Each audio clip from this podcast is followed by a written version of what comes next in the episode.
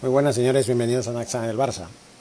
En el día de hoy tenemos dos noticias importantes que darles. Primero hablaremos del partido que ha jugado esta mañana, hora de Guatemala, a las 8 y cuarto, el Real Madrid contra el Eibar en casa, en el Di Stéfano, a una semana del clásico, también en el mismo escenario contra el Fútbol Club Barcelona. Vamos a ver qué pasa. Este es el partido de los partidos y la verdad que de este partido y también del partido contra el Valladolid, el Barcelona se sabrá si aspira a la liga realmente o no.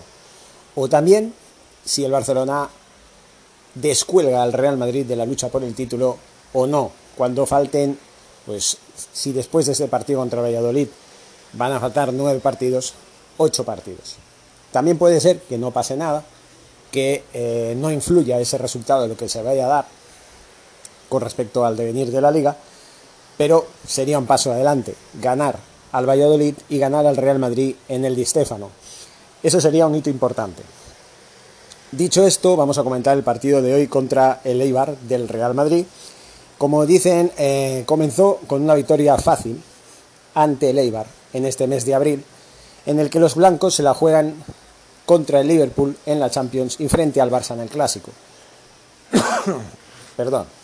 Para afrontar estos duelos decisivos, el Real Madrid tenía que superar al Eibar y lo hizo con más superioridad en el juego que en el marcador. Tres puntos de oro para los blancos en sus aspiraciones ligeras, ligueras y una derrota que hunde poco más al Eibar en el fondo de la tabla. Zinedine Zidane quizás, o más bien, seguramente en el Liverpool, eh, revolucionó su once y el sistema para dar entrada a jugadores como Isco, Militao y Marcelo que todo apunta a que no tendrá mucho protagonismo ni ante Liverpool ni en el clásico del próximo 10 de este mes de abril. Sea como fuera, Zidane apostó por recuperar la defensa de tres sin Barán y poblar el centro del campo con cinco jugadores y dejar arriba a Benzema y a Marco Asensio. Eso sí, Modric y Casemiro son innegociables. Un dibujo que le fue de perlas ante un Eibar que quiere presionar arriba, pero que lo hace mal, y eso le facilitó la vida a un Real Madrid que desde los compases iniciales fue el amo del partido. Esa es la lectura que le dan en los diarios, yo creo que ya es más que suficiente. Pero bueno, eh, la verdad es que el Real Madrid ganó 2 a 0, goles de Marco Asensio y de Benzema. Y la verdad es que el Eibar pues hace honor a la situación en la que está, en los puestos de descenso cuajando una muy mala temporada cuando empezó de una manera prometedora la misma. Y el Real Madrid pues, se posiciona en una situación bastante buena, tanto de juego como de estado anímico, de cara a los próximos compromisos vitales para el devenir de su temporada. De quedarse en blanco o bien de aspirar a todo, a la Liga y a la Champions. La Copa del Rey ya saben que no tiene nada que hacer, pero en lo demás sí puede aspirar. Todo depende de la mentalidad que tenga el equipo blanco todo depende de lo que haga, sobre todo en estos dos partidos que vienen, el martes contra el Liverpool en el Di Stéfano y el sábado contra el Barça también en el Di Stéfano. El Di Stéfano, el estadio Alfredo Di Stéfano, dictará el camino a seguir por el Real Madrid en los próximos días. También depende mucho de que mañana en este super partido que vamos a narrar desde Naxa en el Barça tanto en Twitch como en el canal de YouTube, eh, contra el Sevilla en el Sánchez Pizjuán. También puede marcar más el devenir de esta liga, dependiendo de lo que haga el Atlético, si gana este compromiso tan importante, se mantendrían los seis puntos de desventaja del Real Madrid con el Atlético de Madrid. Ya saben que el Real Madrid ahora es provisionalmente eh, segundo clasificado, con un punto más que el Barça, a la espera de que el Barça gane su compromiso contra el Valladolid. Pero por lo demás, tenemos que tener la expectativa de que si el Atlético de Madrid no cede ningún punto de aquí al final de temporada, de nada habrá servido para Barça ni para Real Madrid luchar por la liga. Como mucho lucharíamos por el segundo puesto. Hace dos meses yo hubiera apostado por estar en esta situación, hubiera deseado y además seguramente casi todo el mundo estaríamos pensando como así fue que el Barça solamente iba a aspirar al segundo lugar. El segundo lugar es el mejor después del campeón. Y claro, para el Barça es un fracaso quedar segundo. pero es que no se puede ganar siempre. Y eso es lo que yo siempre he dicho. Entonces, vamos a ver qué pasa, porque eh, la liga está al rojo vivo, gracias al tropiezo que ha tenido el Atlético de Madrid en las últimas cinco jornadas y por lo tanto en los últimos, incluso de me atrevería a decir, mes y medio. Alternando partidos con victorias, con partidos con empates y alguna derrota inesperada.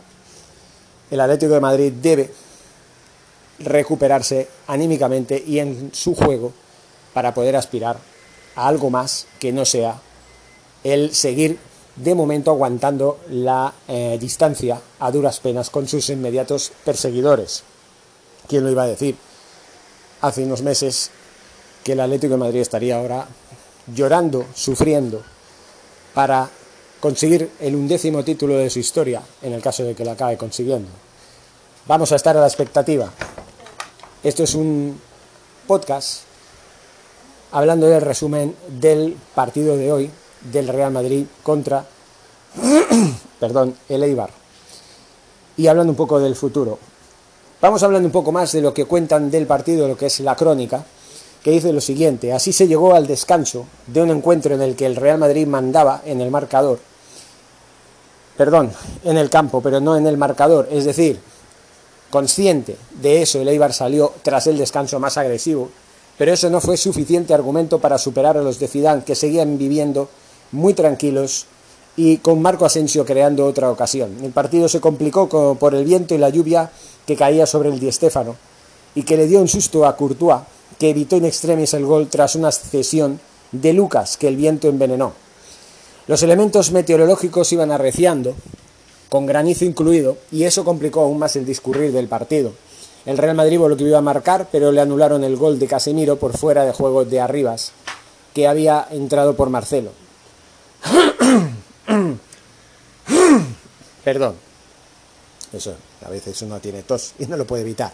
Esto es lo que tiene el directo de la radio. Bien, ¿qué más? El Real Madrid, eh, como digo, marcó, pero le anularon el gol en la Casemiro. Así los blancos seguían sin cerrar el encuentro en Tuneibar, que continuaba buscando el empate. Ya iba ganando, o sea, iba ganando en el marcador por ese gol en el minuto 41 de Marco Asensio, prácticamente acabando la primera parte. Las esperanzas armeras y los temores blancos acabaron en el minuto 73, cuando Benzema marcó el 2 a 0 por un centro de Vinicius que había entrado por Isco. Este gol acabó por cerrar el triunfo blanco en un partido que tuvo ya poca historia. Y el Eibar buscaba su gol y el Madrid con Mariano por Benzema a aumentar su ventaja. Al final ninguno de los dos tuvieron éxito y el partido acabó con ese 2 a 0 a pesar de que el puso a prueba a Courtois en un par de ocasiones. Sí, bueno, ¿de qué sirve poner a prueba a un portero que la verdad es de los mejores del mundo. Está entre los 10 primeros. No es el mejor del mundo, para mí es mucho mejor Manuel Neuer y Ter Stegen, pero Courtois está entre los mejores. Y no se va a asustar porque un equipo como el Eibar que apenas opuso resistencia le ponga a prueba, como dicen aquí en el mundo deportivo, en un par de ocasiones. Fue fácil, demasiado fácil para un Real Madrid que tiene ante sí dos retos importantes, pero más allá de esos dos retos importantes, si los supera, tiene ante sí un, un pasillo bastante llano de cara a intentar asaltar el que sería su trigésimo cuarto título de liga. Esperemos que no sea así, esperemos que el Barça consiga su vigésimo séptimo título de liga o si no el Atlético de Madrid su undécimo título. Como digo, muchísimas gracias. Ya acabamos este podcast desde Anchor, desde Catbox, desde Spotify, desde Breaker, desde los diferentes eh, lugares en Internet donde se pueden escuchar. Suscríbanse en Anchor y Castbox y también en el canal de YouTube, donde también voy a subir este podcast con imágenes en el canal. Como digo, muchas gracias y Forza Barça. Ah, por cierto, discúlpenme, me, me faltaba decir que mañana a las 14 horas tenemos el Atlético de Madrid en el Sánchez Pizjuán. tenemos a las 13 horas, perdón. Sevilla Atlético de Madrid. Y el lunes para cerrar la temporada, la temporada, la jornada 28, Barcelona Valladolid a la 1 de la tarde. No se lo pierdan. en Twitch y en el canal de YouTube de Next Channel Barça. Hasta pronto, ahora sí. Forza Barça.